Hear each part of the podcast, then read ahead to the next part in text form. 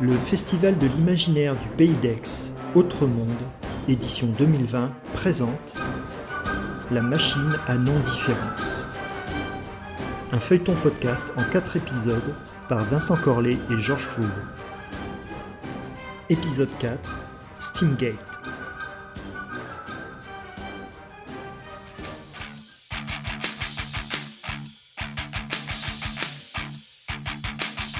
Pauline avait bien compris qu'elle avait juste à inverser les branchements de distorsion de phase.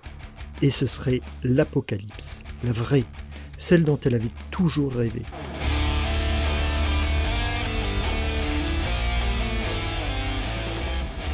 Celle où une héroïne déterminée, intelligente et pleine d'imagination mettait la pâtée au facho, qu'il soit céphalo ou pas. L'essentiel était fait, inverser le processus. Il ne lui restait plus qu'à vaincre maintenant. Mais ça promettait d'être du rail. Même si son gilet jaune était très voyant, ce n'était certainement pas ce qui avait lâché sur elle les hordes de l'ordre des mous du. Une alarme sur le système était connectée avec le vaisseau mère des céphalos, et il venait d'éclore. Cocon trop mûr de chenilles processionnaires affamées. Les grappes s'ouvraient aussi.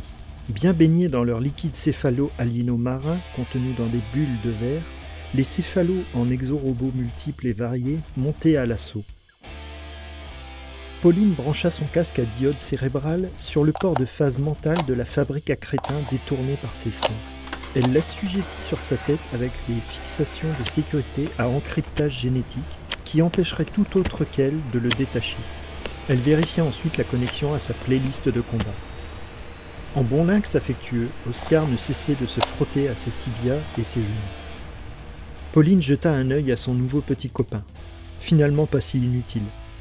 Amos continuait de connecter les imprimantes Move Tree Dream, les bacs de pâte à rêve façon slim au reflet mercure et les tubes d'éther vert du grand-père de Pauline, équipés d'amplificateurs à résonance cristalline chargés en quartz fumé. Pauline avait adapté quatre de ces capsules d'éther vague à des points névralgiques de son casque CCA, conception cérébrale assistée. Elle suivit l'ultime consigne de son petit copain. Elle avala d'un coup la sévère rasade de mescal de la célèbre marque Yaki, Don Juan, cuvée Castagneda de 77 ans d'âge. Amos avait saturé le torboyau âpre d'une bonne dizaine de verres de cactus.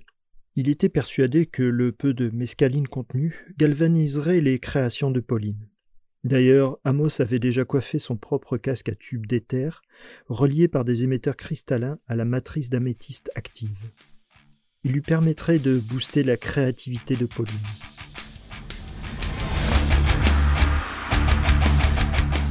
Les robots céphalos grouillaient maintenant sur tout le champ de Mars, le dieu de la guerre. Marée d'araignées à tête molle, elles montaient frénétiquement à l'assaut de la saboteuse d'émetteurs. Pauline les regarda se ruer dans leur grouillement myriapodique écœurant. Elle sourit. Puis, elle laissa son adrénaline et ses endorphines générer sa propre armée. Bizarrement, les premiers défenseurs se déployèrent en vol flamboyant de mécanique, de rouage et de grâce. Ces gigantesques papillons d'or et de turquoise répandaient des effluves de jonquilles. Leurs ailes rasoirs coupaient les pattes des pods en rasemote offensif mais élégant. Dans un fracas de tonnerre digne de Thor, surgit une cavalcade de valkyries puissantes, blondes et ravageuses. Avec autorité et charme, elles montaient de véritables chevaux vapeurs faits d'orichalque et d'ivoire. Pour les céphalos, ce fut le coup de foudre.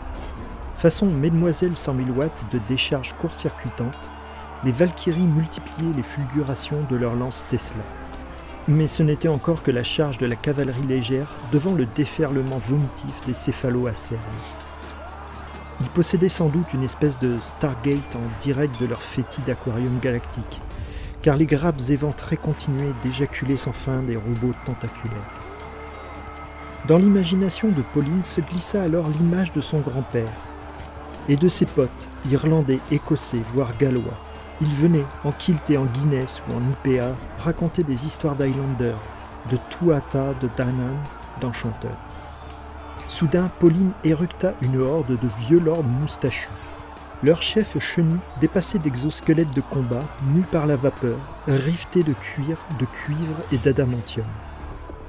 Les suivaient de vieux héros testostéronés, Kuchulain avec son épée de feu et sa fureur noire, Elric, Conan, Sonia la Rouge. Un flot de chats de guerre d'Ultartec déferla encore.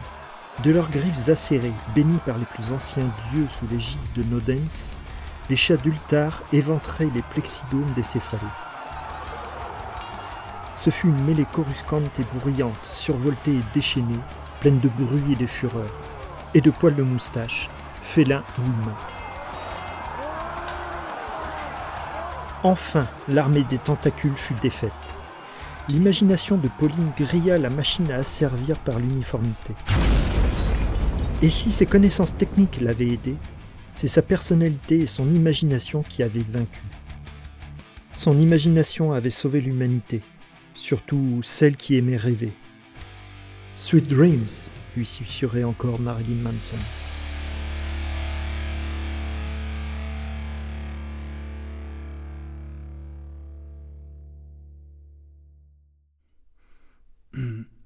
Pauline? Oui? Euh, Ça fait six mois déjà. Oui, alors? Il faudrait essayer de faire quelque chose, non? Pourquoi? C'est mieux que ces céphalos, non?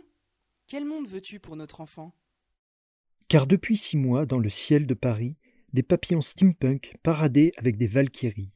Des ladies et des gentlemen sillonnaient les rues sur des machines infernales mais passionnantes. De vieux lords en armure chuintantes faisaient la circulation au passage clouté. Les premières sorcières étaient apparues avec leurs familiers, et d'autres êtres improbables surgissaient tous les jours. Et finalement, ce n'était pas si mal.